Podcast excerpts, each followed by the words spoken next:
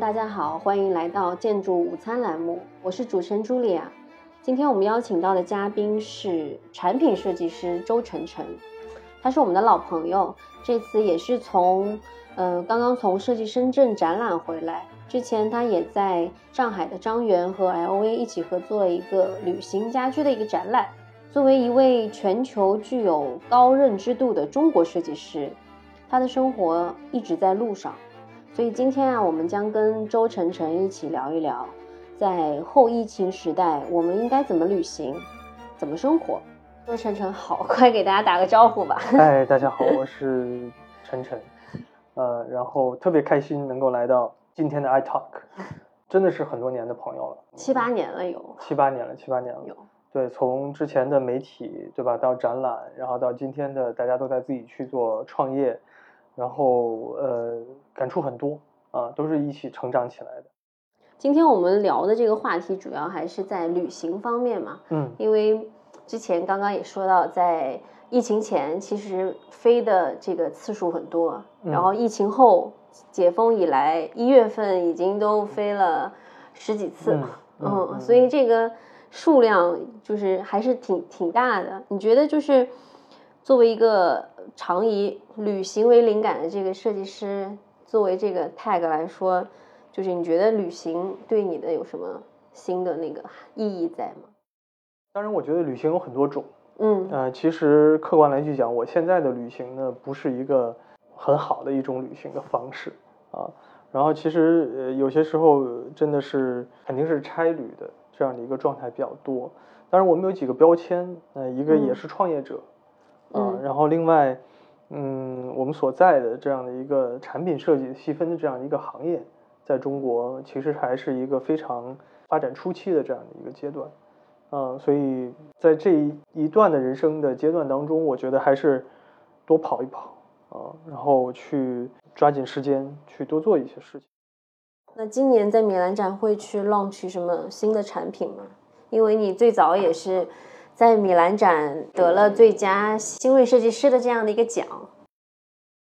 啊，就这次米兰展我们也会带几个新品去，然后一个是这个哑铃，虽然是去年在中国发布的，但因为疫情，其实在欧洲那边，欧洲人民还是需要被普及一下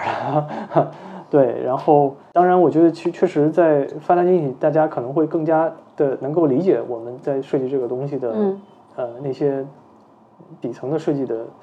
逻辑啊，嗯。呃，然后同时我们也会发布一个呃全新的用回收橡胶来去做的户外的一系列的产品，嗯，那跟一个非常好的品牌叫 Living Twist，然后来去合作的，它会用回收的橡胶来进行的做面的编织，并且出来的效果甚至会优于传统意义上的户外家具所用的材质，反而会更加的高级。这个也是在米兰首发，国内还没发布，对吧？对，这个会是在米兰首发，然后国内我们也会在六月份的展会上带回来，然后在国内再去进行发布。米兰设计周期间，它其实也是源头，是因为米兰家具展，也就是我们叫做场内展和主展，就像我们这边有一个汽车展，它是有一个呃。展览中心的主展场的，但是这个主展场呢，基本是呃非常呃，其实它更偏产业，就是我一直在去说稍微跳跃一点，就是说产制造业是制造业，产业是产业，设计产产业是设计产业，这是两个产业，两个产业的逻辑，呃，参与者模型都是不一样，但是越发达的经济体，两者的交集越大，所以在这个设计周期间，其实是有意大利的制造业和意大利的设计产业。两者在发达经济体深度的揉揉杂在了一起，所以它的主展其实是更偏产业展和商业展啊。它在主展区，这个主展里面呢，有一个板块是针对于年轻设计师的，意大利名字呃叫做呃 Satellite，Satellite，英文发音是 Satellite，就是叫做卫星展，对。所以这个卫星展是依附在这个主展下面，是一个主办方啊。这个卫星展是扶持年轻的欧洲的设计师，他是第一个做了二十多年啊。然后之后在全程是已经变成了全全程里面更偏向于设计产业的呃，我们就叫做外围展。外围展是一个很大的一个区域，并且没有一个完全的主办方，有很多很多个主办方，自发的，呃，可以说是自发的。呃，然后逐渐的有些形成了一定的规模气候，有些你也可以在地铁口摆一个摊，你也可以自己租一个房子，然后参与到整个的 Design Week 里面。然后当地的政府它会有文化的部分的板块，它会收集和整理这些东西，然后。变成一个全程性的这样的一个东西，所以叫外围展，其实并不会有一个呃明确的一个牵头的一个呃组织或个人。那这个外围展里，它分布在米兰的全城，在运河区的 Totana 区域是一个在我们职业范围内，它可能更偏 emerging，更偏边界和概念一些。然后在它的呃米兰的最富裕的呃布雷拉的，就像呃 CBD 的这种区域，对吧？它跟呃零呃就是零售商业啊的这种设计的结合更近，然后在意大利的奢侈品的名品街那边，嗯，呃奢侈品啊，它在那边也会跟设计跟艺术会去结合的很很多，这是在外围展的可能三大主要的片区，再加上呃呃米兰也是一个意大利呃大学聚集的一个城市。啊，里面的呃各个的主要的院校在同期里面有大量的交流论坛，呃前沿趋势的概念的策展策划里面，所以整个的米兰设计周，呃它可以说是在世界范围内复合度最高，然后产业跟设计跟前沿的设计，呃牵扯到呃覆盖面最广，然后最全面的一个设计周。嗯啊，在很有趣，最新的、最好玩的、最前沿的都在那个时间点集中爆发。是偏商业的、偏试验的、偏学术的、偏民间的，所有的东西都会在同样的一周之内在同城再去上演。嗯，每天晚上可能会有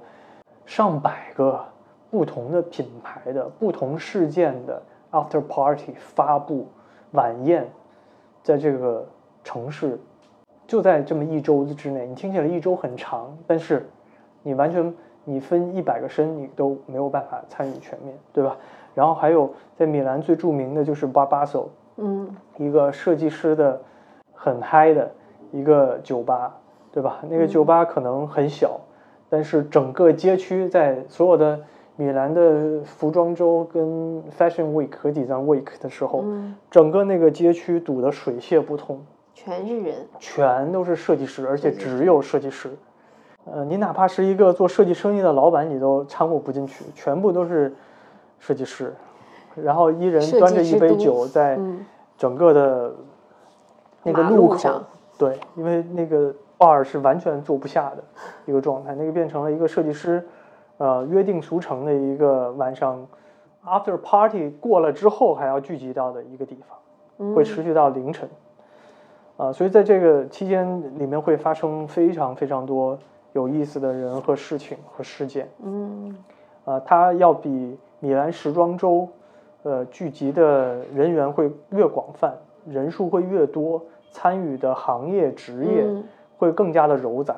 相对来讲，没有米兰时装周那样的明星级别的光环化，啊，娱乐化。但是呢，它里面的所谓的更加有趣的是。东西还有各种的游行设计游行，呃，设这里的设计又不是狭义的设计了，包括设计思潮，包括设计推动这些社会当中的一些，像我们，嗯，大家国内已经会关注环保的，甚至包括这两年讨论的更多的主题是 emerging design，嗯，啊，狭义的不是什么一个游泳健身圈或者是地震的这种，是广义的 emerging，啊，不不不，呃，emergence，呃，那个。Emergency，那个、那个、那个危机设计，危机设计，对对对对，那个危机设计，呃，Emergency Design。所以就是因为整个的疫情对于人类的社会的冲击，它就像一个人得了一场大病一样，啊，他会，呃，病退去了，但是他的后遗症会以各种形态在这个社会当中去体现出来，嗯，比如像战争，嗯，比如像。金融的崩盘，嗯，再折射到医疗系统，折射到呃可能一个地区的一个食物的一个安全稀缺嗯。啊、供给不足，或者一个货币的崩塌，到教育啊、可能到呃各个层面，它都会产在这个社会当中产生各种的意嗯料之外的东西。啊、你针对于这种东西，设计师应该去做什么？嗯设计师能够去做什么？应该是在那里边会有一些，我相信会有一些著名的一些事件，啊，对，然后和著名的一些设计师，可能在里面有很多呃 legacy，就是一些 一些传奇的故事在那里边，就变成了可能，呃，就是从逻辑推导，这个也是很期待的地方。然后当然就是肯定是美食，嗯、真的太好吃了。你跟 LV 合作的那个系列也嗯。是旅行家具，是。但是我有个好奇，因为旅行家具、旅行和家具这两个词放在一起，好像挺结合挺难的，因为家具嗯。总是在一个固定的空间，但旅行的话，你又一直在路上，嗯，这个怎么做到的呢？但是你有没有觉得这两个它就是一个互相牵引的？其实有些时候，嗯。两个东西它可能永远触碰不到的，所以也许它的在精神上面的牵引力更强。家和远方永远是一起被谈及的一个东西，对吧？你在远方的时候就会想家，你在家里的时候，我就要想远方。那当然，我们再去做 LV 的这个 Objet Noir 这个子品牌的时候，其实它已经是上升到了一个精神层面了。呃，本身这个品牌它确实是来源于上个世纪甚至上上个世纪，对吧？呃，欧洲皇室的一种出行的呃里面的器物，然后逐渐发展起来的。那当然，现在人的现代人的旅行啊，已经跟一百年前人的旅行截然不同了。呃，大家可以可能看一些影视作品或者一些文献，啊、一百年前的出行可能都要，尤其是你要想更舒适的、优雅的出行，你可能要提前半年就要计划，因为，呃，无论现在全球可能十个小时你就到了任何的地方，呃，那会儿你可能要穿越大概三百公里的一个距离，对于现在来讲，我开车就直接过去了。三百公里可能你都要走半个月，啊、在这个半个月的旅途当中，你要带非常多的呃基本生活保障的物品。如果你要想过得舒服一点、优雅一点，你还要保证生活品质的这些物品，其实是一个非常大的一个工程。但是现在已经不一样了。啊，那它就已经变成了一种在精神上的一种东西。所以，当我们去看旅行，已经不是狭义的旅行；我们看家具，也不是狭义家具的时候，呃，就像我们在看建筑，你我相信 iTalk 所聊的建筑师再去看建筑的时候，根本不聊基础的建筑的这些土木啊，对吧？我们再去设计的，我们希望去拥有的这些东西，其实它只不过是被建筑、衣服、服装、家具或者一辆车也好所承载的精神上的那个部分。所以，我们今天所说的旅行，可能更多的是对于你这一个人在自己人生的旅途当中，呃的一种冒险的这种精神吧。你是一个具有人生冒险精神的一个人，啊、那这个其实是变成了我们再去解读 Object Noir，呃，还有包括我们再去设计这件东西的时候的一个 cornerstone 吧，就是一个内核原点来去展开的。大家设想，我们其实已经进入到一个并不缺新鲜事物的一个时代了，所以已经有太多的服装、呃杯子啊、椅子啊，在这种情况下，你哪怕能设计出来一个全新的啊没有影子的一个东西，然后同时大家还能接受的，就仅仅这一点就已经很难了，还不说它是不是有意义，是不是有价值啊？对，在你手边，其实呃，这个哑铃是我们要在欧洲那边去发布的，嗯呃，其中的一款产品，就是它也是产品设计里面我觉得是比较有代表性的，嗯呃，产品设计师到底在做什么的一个解读吧，就是这件东西。你可以从表面上来去讲，看起来它会很具有装饰性，对吧？嗯好看，好看，没错。嗯呃，但实际上我们真正设计的绝对不是它的造型的层面，好看这一点，呃，我们真正在去设计的其实是它能不能在观念层面，甚至是文化层面帮大家去解决和改变一些东西。嗯，当然，我的设计观，我们需要让我们的设计好看，它才能吸引人，嗯，它才能让人主动去接受。这个其实是产品设计师，呃，真正在去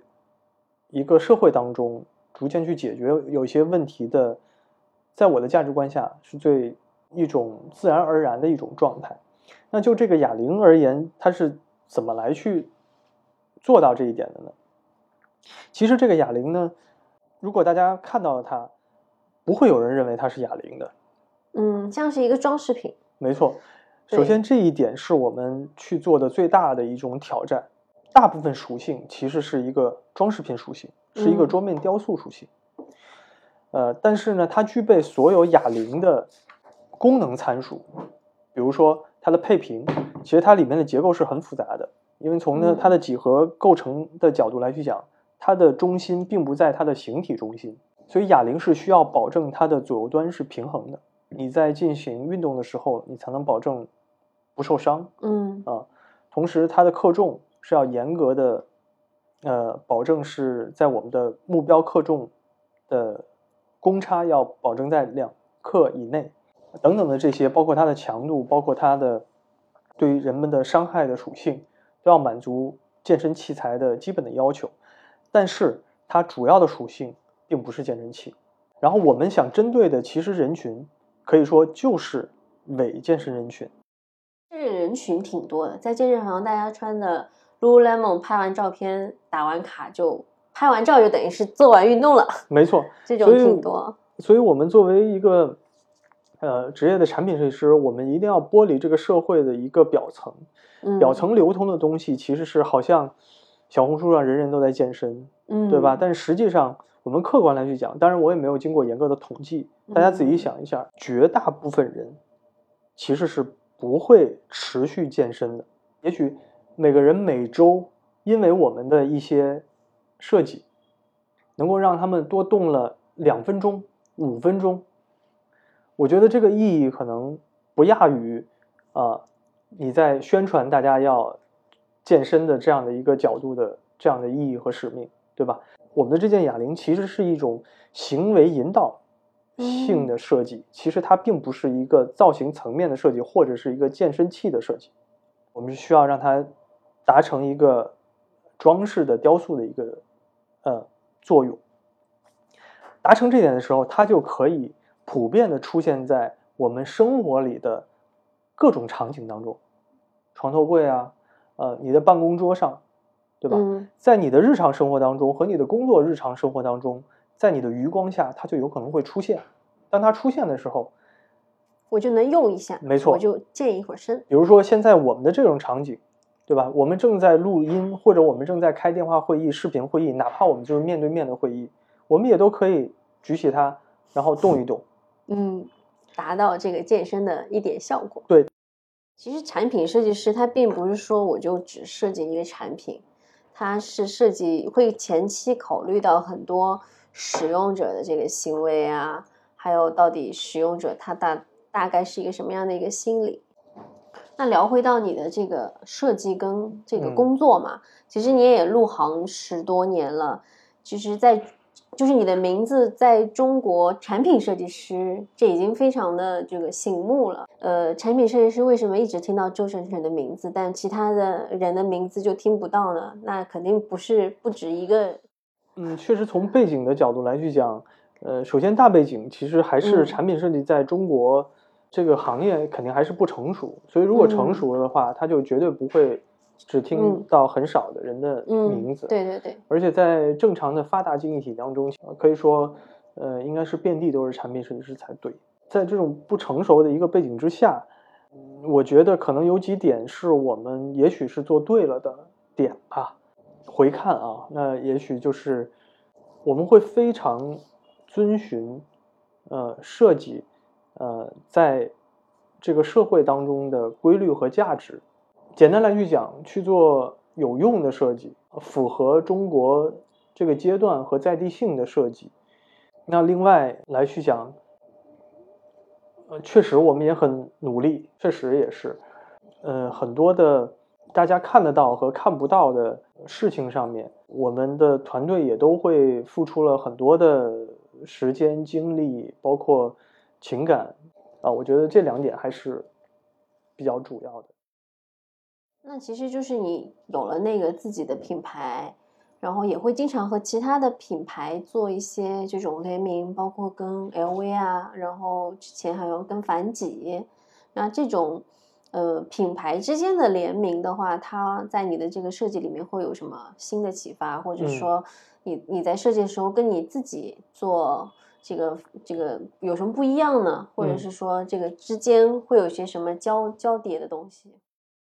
在我们的行业当中，其实产品设计师跟企业和各个品牌之间的合作是最正常的，应该是最本质的工作。产品设计师其实就是要通过每一个产品设计师自己的一个视角，通过这些产品去构建、构建一个更大的、更宏观的一个系统，去影响这个社会，而且去逐渐的去推动这个社会。所以我们去看大家周边。耳熟能详的，对于中国的消费者耳熟能详的几个品牌，像无印良品，像优衣库，它其实都是产品设计师主导，从源头开始去做，呃，整个品牌的 strategy 策划，到产品线的策划，然后到产品的呃研发和运营，到后面的整个的品牌的建设等等，其实全盘产品设计师操盘的真正的核心的人物。对，所以像无印良品是非常具有代表性的啊，它所对于这个社会不仅仅是中国的社会，其实是可以说是全球化的一个消费，呃，它是一个第五代的一个消费时代的一个代表嘛，而且它放大了整个的日本的相对来讲简欲消费的这样的一种文化，通过完整的产品线和整个的品牌，向整个的甚至全人类的消费主义社会。去传递出来的一种简欲消费的这样的一种价值观，对对是，而且取得了成功，而这种成功并不仅仅是商业上的成功，它会影响了非常多的人去进入到了这样的一个简欲消费的一个系统当中来。那在中国，我们现在面对的更多的问题是一个发展中的一个问题啊，那。这个部分，如果我们做一些事情，能够去缩短跟发达经济体之间的这个差，哪怕因为我们的存在缩短了一分钟，我觉得都是有价值和意义的。我们去找到我们应该落脚点在哪里，可能没有仔细去想啊。去到日本，你会觉得所有东西是 make sense 的，嗯，对吧？一个垃圾桶，一个建筑，他们说出来的话，吃的食物，跟他们做生意。你觉得是它是完整的，因为那个东西是是日本的现代性，它也不是美国的现代性，它也不是日本的旧代。但是中国其实这个部分是在一个混沌当中，是在一个摸索当中。我们看到有很多西方的东西影子，我们又看到很多中国旧代的影子，呃，但其实是没有很多中国现代的影子，就只属于中国现代。它是在一个目前是在一个自然发展的一个过程当中，其实是有的。中国人喝咖啡，跟日本人喝咖啡，跟美国人喝咖啡，跟欧洲人喝咖啡是不一样的，对吧？然后你再看，啊，我们还说日本的汽车跟欧洲的汽车跟美国的汽车有很大区别，是跟它每一个国家本民族的文化是息息相关的。但是这种相关性又没有能够让你用能说得出来的那种符号性的东西。能够体现在这辆车上，它完全都隐含在这个里面。那对于我们的品牌来去讲，呃，至少给大家勾勒出来一个全新的一个生活的状态和画面。它又有别于发达社会的状态，又有别于中国旧代的，但是它又是真正符合能够真实的落地到中国现代的这样的一个。阶段之上的，那对于我们来讲，才是最终极的一个成功的一个状态。这个成功的定义跟我们普通人这个成功定义就不不一样了，它有更多的这个理想主义色彩在里面。而且我先我坚信，如果我们一旦能达成我们刚才说的这些角度的话，呃，商业的成功真的你不需要去担心它。先做好产品，对，真的是先做好产品产品，真的嗯是先做好产品。其实有点像科学家，我前两天还在跟我们团队再去分享一个东西。科学家最怕的是什么？科学家最怕的不是碰到死胡同，不是碰到什么，最怕的是你毕生的精力方向做错了。我今天研究的一个方向，我发现我做了二十年、三十年，错了，方向错了。一辈子没了。一辈子没有。设计也是一样，我觉得设计师是最需要先去判断方向的人。我觉得那些能够留在这个社会当中的设计，包括那些昙花一现的设计，其实他的做对的和他没有做对的，呃可能并不是狭义的那些造型层面或者具体的。其实首先先是可能百分之九十因素，是因为它方向选对了，和这些要素对了，嗯，剩下的东西其实呃只不过是一种表达方式而已。没错，嗯，挺好的，已经上升到一个阶段了。但嗯是社会发展的很快，因为中国已经快接近在发达经济体的一个嗯呃有些东西可以谈了，嗯，就是可以跟前沿的可以开始谈了，对可以话。对话，嗯，呃，之前你放心，连对话的机会都没有。，对都都不太可能。嗯啊呃，但是这整个的呃人类社会也在面临着非常大的，包括最近的，你像 AI 人工智能已经进入到生产力层了，这些对于、嗯我觉得对于我们现在的这些设计的定义的分工，其实是一百年前，呃，嗯包豪斯是一个特征，包豪斯的背景是工业革命带来的技术革命分工下的啊、告诉你设计师在人类的社会定义是什么，建筑设计是什么，产品设计是什么。呃，我觉得现在的这个 AI 到生产力层会彻底的改变人的颠覆掉呃包豪斯这个时代对于设计师的定义。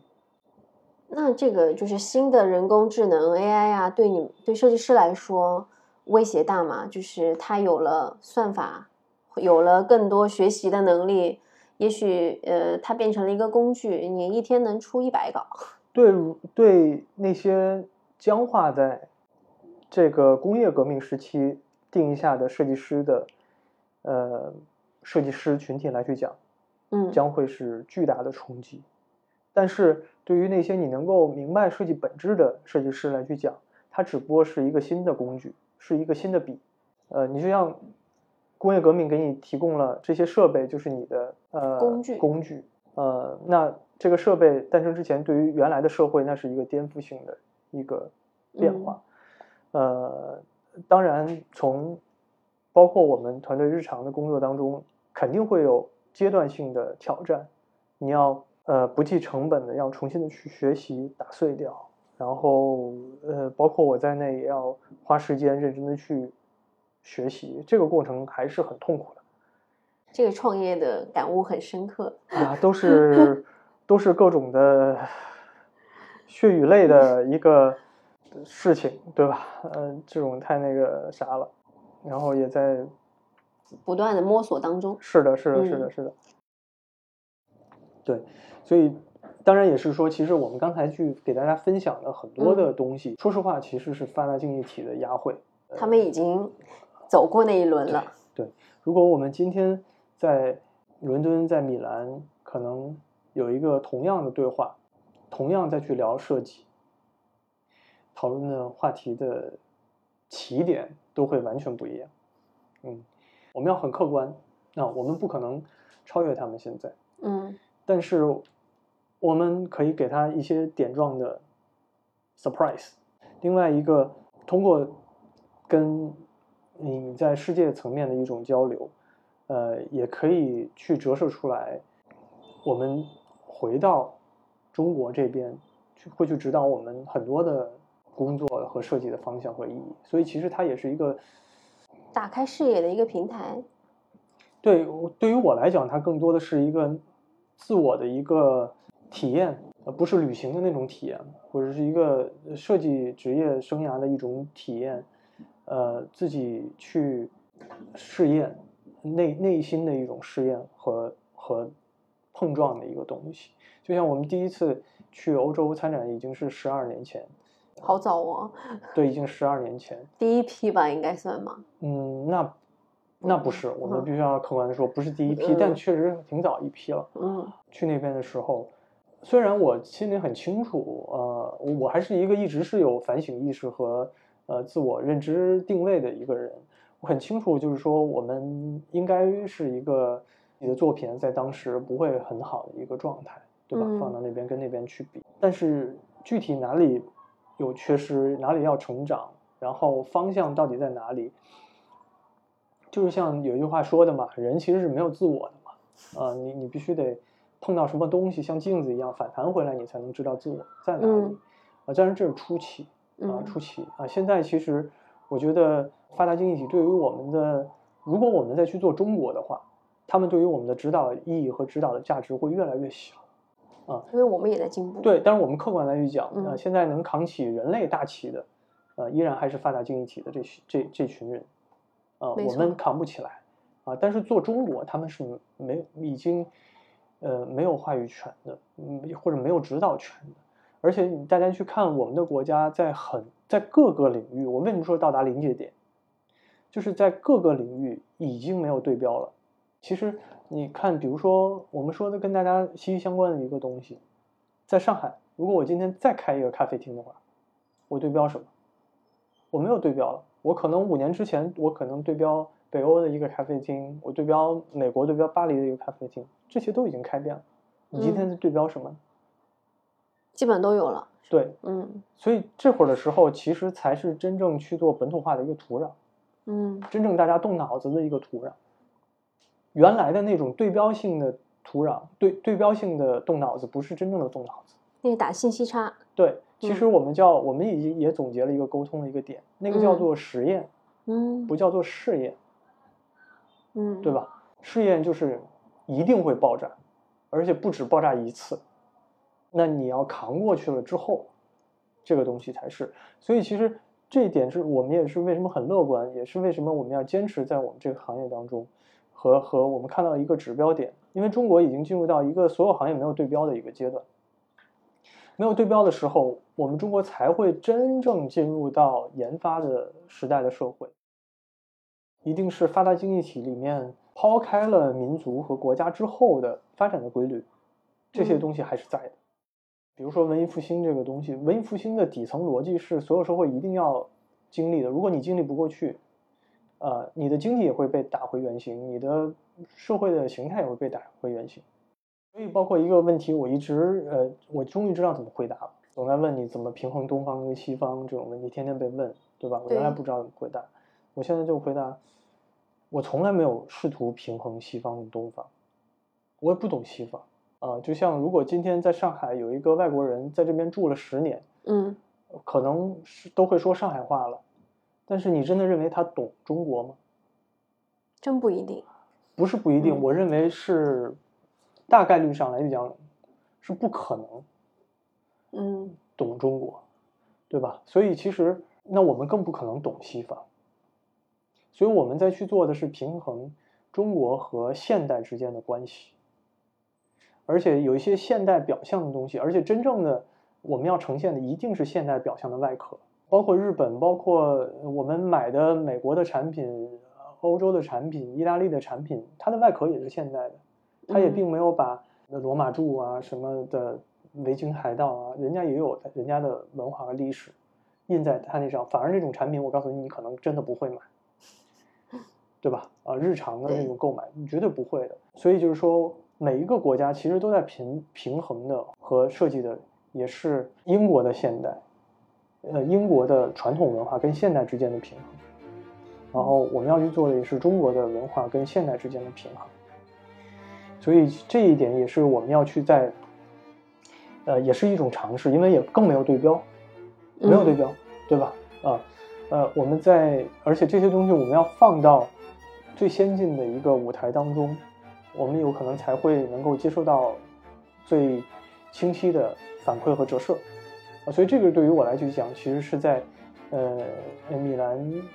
呃设计周期间，呃，对于我自己内在的，呃，其实要去思考的这些东西。